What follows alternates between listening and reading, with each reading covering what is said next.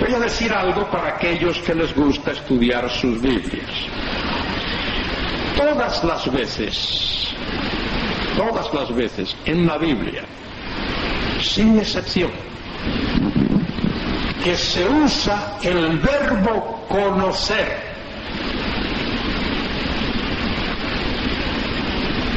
y Dios es el sujeto de ese verbo. Conocer adquiere el significado de elegir. Lo voy a repetir por si acaso alguien no lo captó bien. Todas las veces que el verbo conocer se usa en la Biblia y el sujeto de ese verbo conocer es Dios, conocer adquiere el significado de elegir o de escoger. Hay un pasaje en el libro de Oseas donde Dios dice, a ti solamente he conocido de todas las familias de la tierra.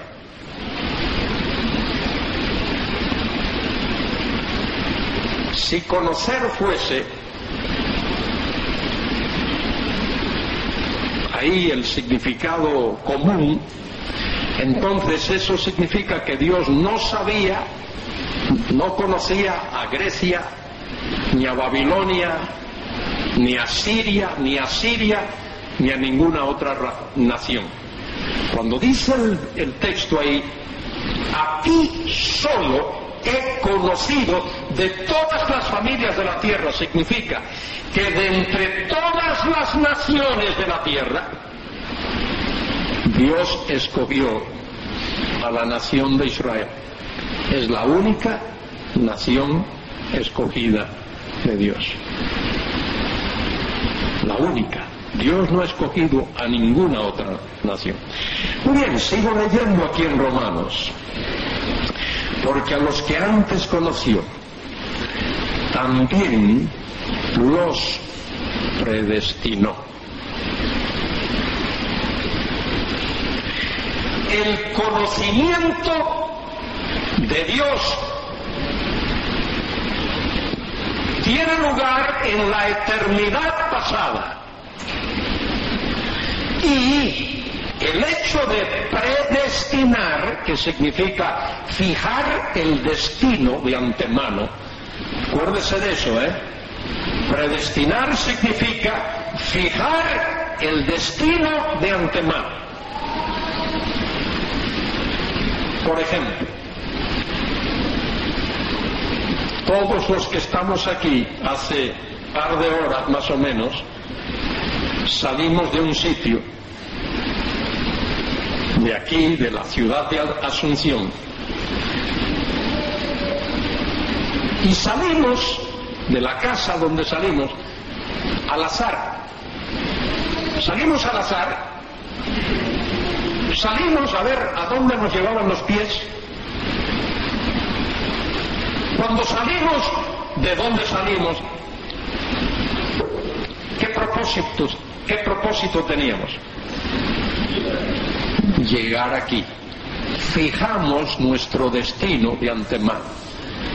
Y nosotros, miserables seres humanos, como dicen Salmos, somos gusanos. ¿Podemos hacer eso? ¿Dios no puede hacer lo mismo? Todavía mucho más gloriosamente y más grande, seguro que sí. Bueno, dice el texto, porque a los que antes conoció, eso ocurrió en la eternidad, también los predestinó, eso ocurrió en la eternidad, para que fuésemos hechos conforme a la imagen de su Hijo, para que Él sea el primogénito entre muchos hermanos. Mire lo que Dios predestinó. Dios predestinó que cuando Él termine su obra contigo, seas semejante a Cristo. Ahí está el texto. Eso no me lo acabo de inventar yo, es lo que dice aquí. Para que fuesen hechos conforme a la imagen de su Hijo, para que Él sea el primogénito entre muchos hermanos. Versículo 30. A los que predestinó, primero los conoció en la eternidad, segundo los predestinó en la eternidad, a esos los llamó. Y eso tiene lugar en el tiempo, en el transcurso de la vida de esa persona aquí en este mundo. Los llamó. Y a esos que llamó, a estos también justificó. Y mire, ese verbo justificó está en lo que se llama en el griego un tiempo aoristo. Está en ese tiempo aoristo porque se da por sentado que Dios va a hacer esa obra. Dios justificó. Y a los que justificó, a estos también glorificó. También en tiempo aoristo da por sentado que Dios va a completar su obra con aquellos a los que Él ha llamado. Y Pablo dice, ¿qué pues diremos a esto? Si Dios es por nosotros, ¿quién contra nosotros? El que no escatimonia a su propio Hijo, sino que los entregó por todos nosotros, que lo entregó por todos nosotros, ¿cómo no nos dará también con Él todas las cosas? ¿Quién acusará a los escogidos de Dios? Mire otra vez ahí la palabra escogidos. Respuesta, Dios es el que justifica. Es decir, que el único que podría acusar a los escogidos es Dios mismo, pero es el que declara justo. Por lo tanto, él no va a acusar. ¿Quién es el que condenará? Dice Pablo, Cristo es el que murió. El único que podía condenar es el que murió para librar de la condenación aquel que ha puesto su fe en él. Mas aún el que también resucitó, el que además está a la diestra de Dios, el que también intercede por nosotros. ¿Quién nos separará del amor de Cristo? ¿Tribulación o angustia o persecución o hambre o desnudez o peligro o espada? Como está escrito, por causa de ti somos muertos todo el tiempo, somos contados como ovejas de matadero. Antes bien, en todas estas cosas somos más que vencedores por medio de aquel que nos amó. Mire, ahora aquellos que dudan de su salvación, si la pierden o no la pierden, miren versículo 38, por lo cual estoy seguro de que ni la muerte, ni la vida, ni ángeles, ni principados, ni potestades, ni lo presente, ni lo porvenir, ni lo alto, ni lo profundo, ni ninguna otra cosa creada nos podrá separar del amor de Dios que es en Cristo Jesús, Señor nuestro. Nada nos puede separar de ese amor de Dios que es en Cristo Jesús, Señor nuestro. Este es uno de los pasajes clave, porque la, la cuestión otra vez no es calvinismo en confrontación con arminianismo. Esa no es la cuestión. La cuestión es qué dice la Biblia, qué enseña la Biblia. Y la cuestión es si vamos a seguir usando nuestras emociones y nuestros, nuestros razonamientos para explicar lo que Dios ha hecho o vamos a creer la palabra de Dios. Esa es la cuestión. Ahí es donde está el asunto. Ahora os voy a llevar a otro pasaje. Hay mucho más aquí, pero quiero por el tiempo se nos escapa, quiero llevaros a Efesios capítulo 1, que también es de suma importancia respecto de este tema. Efesios capítulo 1.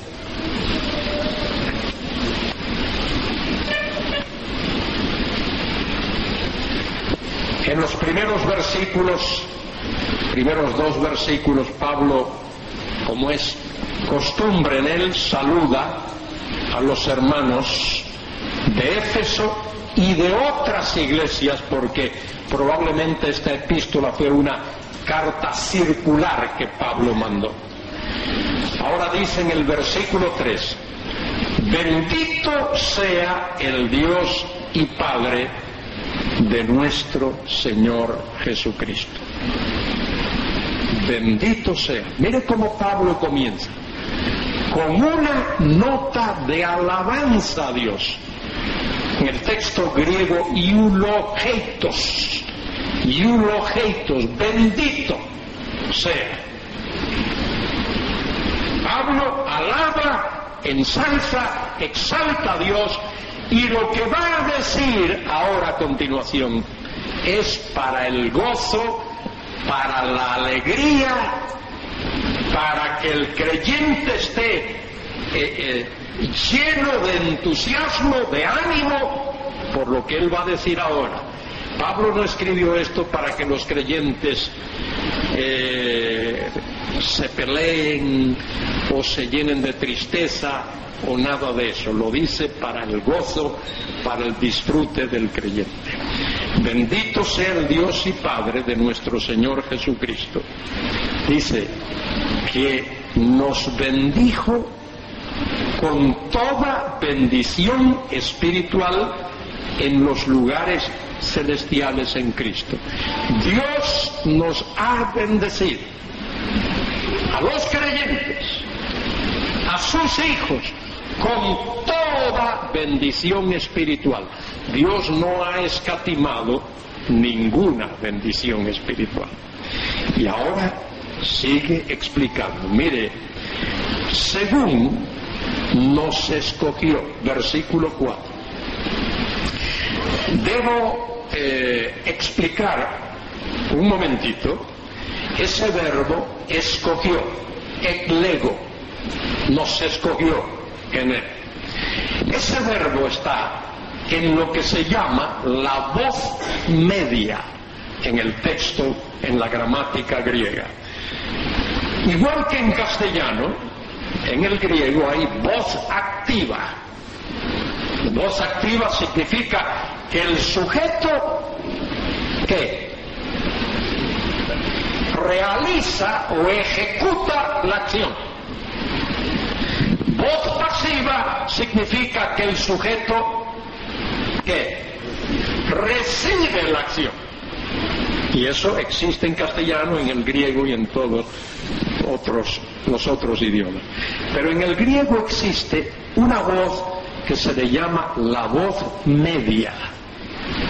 La voz media significa que el sujeto realiza las dos funciones. Ejecuta y al mismo tiempo recibe la acción. Es decir, en ese verbo, por estar en la voz media, el sujeto realiza una acción en su propio beneficio. ¿Me explico? Sería algo así. Según nos escogió por sí mismo y para sí mismo. O nos escogió de sí mismo y para sí mismo.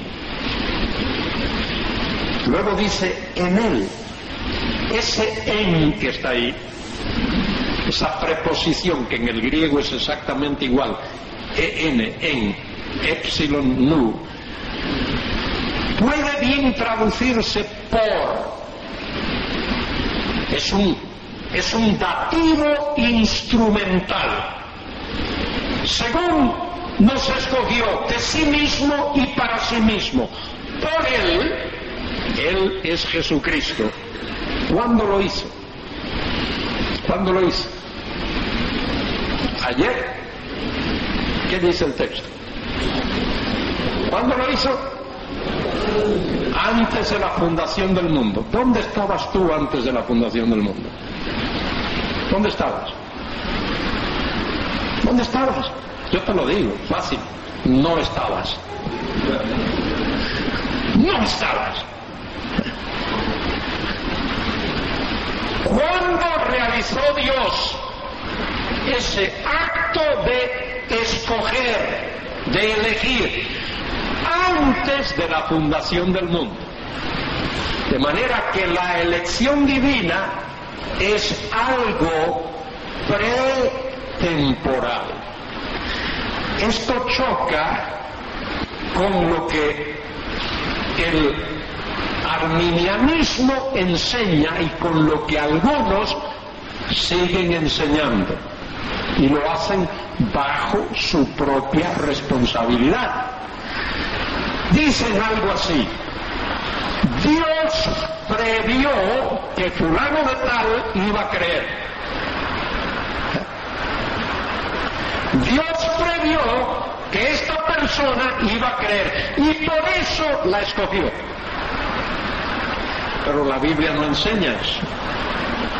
Si Dios tuvo que prever, ver de antemano, que tú ibas a creer, entonces Dios no te escogió a ti, Dios escogió una acción tuya. Y la Biblia no enseña eso. La Biblia no enseña que Dios escoge la acción de una persona. Por eso allí en Romanos 8:29, cuando estábamos leyendo ese versículo, subrayé que era un pronombre personal. A quienes antes conoció. ¿Quiénes? Habla de personas, de individuos. Dios escoge, elige a personas. Dios elige a personas. Y aquí es la misma cuestión. Dice, según nos escogió en él antes de la fundación del mundo. Mire para qué. Mire, para, eso indica propósito. Para que fuésemos santos y sin mancha delante de Él. Ahora, para que nosotros pudiésemos ser santos y sin mancha, Dios tiene que salvarnos. Primero tiene que salvarnos. Si no, no podemos ser santos y sin mancha. La segunda cosa que Pablo dice aquí en el versículo 5, respecto de esa elección divina, en primer lugar dice que fue antes de la fundación del mundo, es atemporal. Y la segunda cosa dice que es en amor. Dios escoge, Dios elige en amor. No por mérito que haya en nosotros, sino, sino que Dios lo hace en amor. En amor habiéndonos predestinado. Predestinar significa el verbo eh, griego ahí el verbo horizo, horizo, ahí viene la palabra horizonte, es trazar un círculo, poner un círculo. En amor, habiéndonos predestinado para ser adoptados hijos suyos por medio de Jesucristo. Y ahora observe esto, léalo bien. Siempre ha estado ahí. Mire cómo según el puro afecto de su voluntad. Dios lo hace porque ese es el puro afecto de su voluntad. Y su voluntad siempre es buena y es agradable y es perfecta. Y añade Pablo para alabanza de la gloria de su gracia, con la cual nos hizo aceptos en el amado, en quien tenemos redención por su sangre, el perdón de pecados según las riquezas de su gracia, que hizo abundar para con nosotros en toda sabiduría e inteligencia, dándonos a conocer el misterio de su voluntad. Y observe ahora, según su beneplácito el cual se había propuesto en sí mismo. Dios no consultó con nadie en sí mismo, de reunir todas las cosas en Cristo, en la dispensación del cumplimiento de los tiempos, así las que están en los cielos como las que están en la tierra. En él asimismo tuvimos herencia, habiendo sido predestinados conforme al propósito prognosin, la misma palabra que se usa ya en Romanos, el propósito del que hace todas las cosas según el designio de su voluntad. Y esto, queridos hermanos y hermanas, no está basado en Calvino, ni en Zwinglio, ni en Lutero, está basado sobre la palabra de Dios. Hombres de Dios que han sido movidos por este tema y lo han estudiado, como he dicho ya, eh, Agustín, San Agustín de Hipona, se dio cuenta que es Dios el que interviene en todo esto. Y eh, otros hombres eh, se, han dado cuenta de esta cuestión y han profundizado en este tema. Para Lutero escribió uno de sus tratados, uno de sus libros más importantes, eh, se titula, traducido del, del alemán al inglés, The Bondage of the Will, la esclavitud de la voluntad.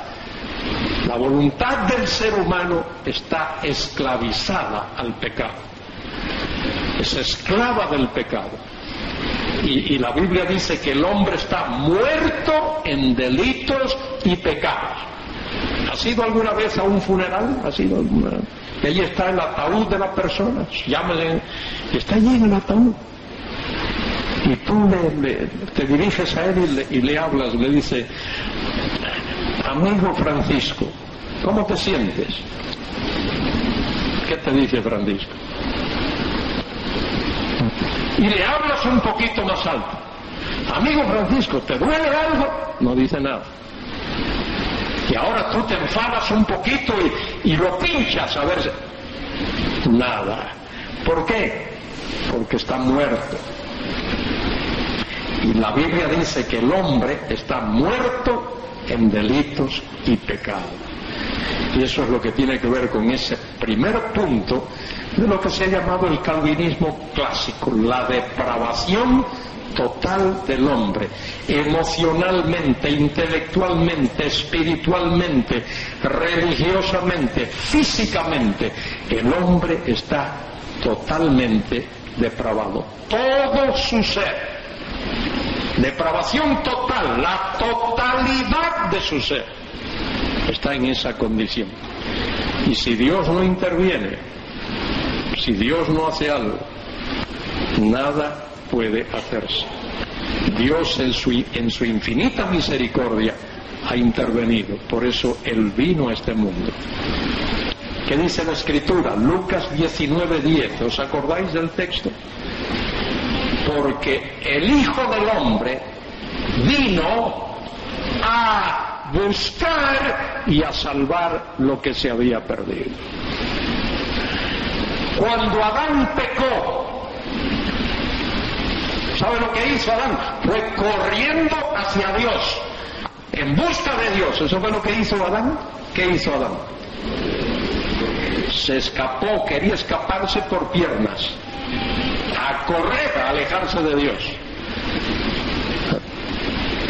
Y así es el hombre. Así es el hombre. El hombre en su pecaminosidad no quiere buscar a Dios. El Dios quien en su infinita misericordia busca al pecador. Em, otra vez, no se trata de calvinismo o arminianismo. Pero mire, ¿alguien ha oído hablar de Charles Haddon Spurgeon, gran predicador inglés? Spurgeon. ¿Sabes que Spurgeon era un estricto calvinista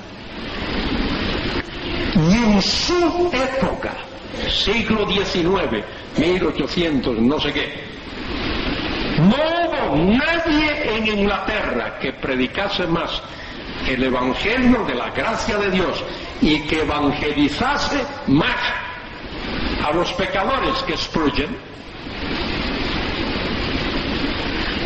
¿Alguien ha oído hablar de un hombre llamado George Whitfield? siglo XVIII, 1700 y pico, gran evangelista, era un calvinista estricto. De esos, de los cinco puntos. Pero George Whitfield viajó por toda Norteamérica predicando el Evangelio de la gracia de Dios. ¿Alguien ha oído hablar de un señor llamado Jonathan Edwards? Jonathan Edwards. ¿Ha oído ese nombre? Murió joven a los 57 años, creo que murió. Posiblemente uno de los pocos pensadores originales que ha habido en el mundo. Tiene un famoso sermón que ha sido traducido al castellano. Hace poco conseguí una copia de ese sermón castellano. Pecadores en las manos de un Dios airado. Calvinista. Pero era un predicador del Evangelio de la gracia de Dios. Digo esto porque algunos erróneamente y probablemente con razón, ¿eh? en algunos casos, han dicho, bueno, si uno cree en la elección y la predestinación, entonces no hay que predicar el Evangelio. ¿Es eso correcto? No, eso es totalmente erróneo. A ver, ¿por qué hay que predicar el Evangelio? Dame una razón de por qué hay que predicar el Evangelio. Muy bien, ¿quién dijo eso? Por ahí. Ah, ya. ¿Qué dijo Jesucristo? Y a todas las naciones y predicad el Evangelio. ¿Eh? ¿Es así o no es así? Pero esa no es la única razón. Dame una segunda razón de por qué hay que predicar el Evangelio. ¿Eh? Muy bien, eh, por ahí cerquita, pero, pero muy bien. Así es, así es. Yo se lo voy a decir ahora más eh, resumidamente. Oídme bien. Primera razón de por qué predico el Evangelio es porque Cristo me manda. Y en obediencia a su mandato, id y predicar. Segunda razón de por qué predico el Evangelio. Escuche, nadie es salvo sin creer. Nadie es salvo sin creer. El elegido para ser salvo que